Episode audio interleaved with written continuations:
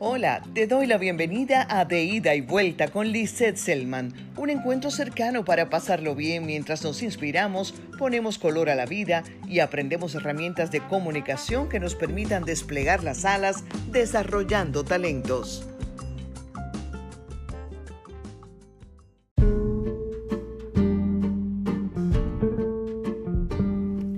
¿Cómo afrontar el deseo o la necesidad de dar la cara al público con una exposición y no morir en el intento? ¿Cómo lograr transmitir el mensaje de manera efectiva? ¿Podría además disfrutar de ese momento sin dejar que me consuma el miedo? ¿Será que podré llegar en algún momento a hablar bonito?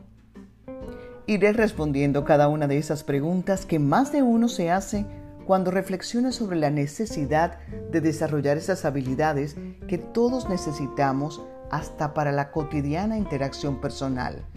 Pero comenzaré por la pregunta final a propósito de la expresión hablar bonito. Que la manifestación del lenguaje verbal resulte estética, agradable al oído, generando emociones consonas con el buen ánimo del público es, sin duda, un valor agregado, pero es solo un aspecto, no la esencia en sí, porque el resultado es la suma de varios factores y al responder las preguntas iniciales quedarán igualmente expuestos. En la antigüedad se definieron los tres pilares del conocimiento, la gramática, la lógica y la retórica.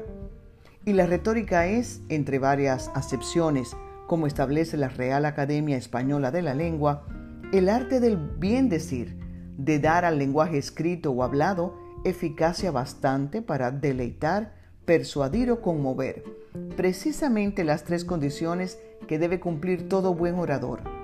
Así que cuando logramos alinear con la retórica el mensaje y su expresión, entonces estaremos logrando el propósito de impactar con ideas bien construidas, con un estilo que nos asegure receptividad y también producir emociones. En términos simples, la retórica es el arte de la persuasión. En cuanto a cómo dar rienda suelta al deseo de atrevernos a hablar en público y no morir en el intento, debo comenzar recordándote que todos, poco más, poco menos, tenemos la posibilidad de lograrlo. Necesitamos voluntad, preparación, por supuesto, disciplina, es decir, ser perseverantes, y exposición que nos servirá para mejorar una y otra vez, siempre un poco más, desarrollando un estilo propio y aprendiendo que hablar en público se trata de contar historias. Historias con sentido que inspiren, que fascinen y por supuesto que convenzan. Dice una regla, si quieres que te vean, ponte de pie. Si quieres que te oigan, habla fuerte. Si quieres que te aplaudan, termina pronto. Sé que a causa del miedo, sin embargo, muchos preferirían que nadie les viera, pero ¿sabes qué? Cuando te formas y te entrenas para hablar en público, tienes la seguridad de contar con las herramientas que necesitas para poder hacerlo.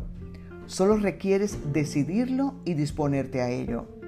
Hablar fuerte no quiere decir gritar, sino sentirte en control para proyectar tu voz, mientras que terminar pronto solo nos recuerda que menos es más.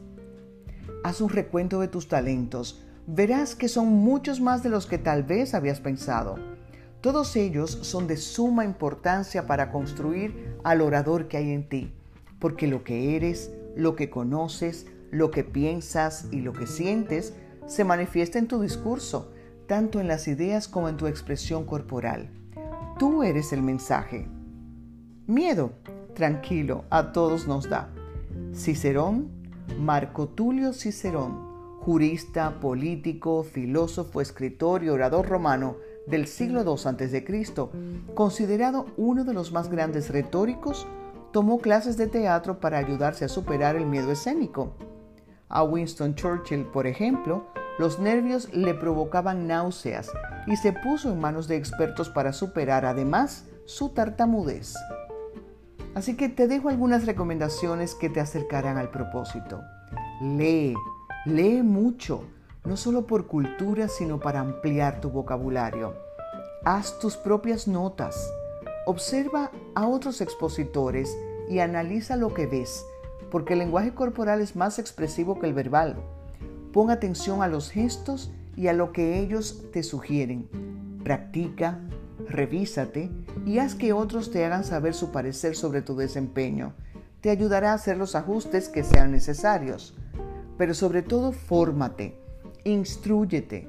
No basta tener talento o condiciones naturales, hay que darles forma con el conocimiento, aprender las reglas y luego dar rienda suelta a la técnica mientras construyes tu propio estilo. El tiempo es ahora.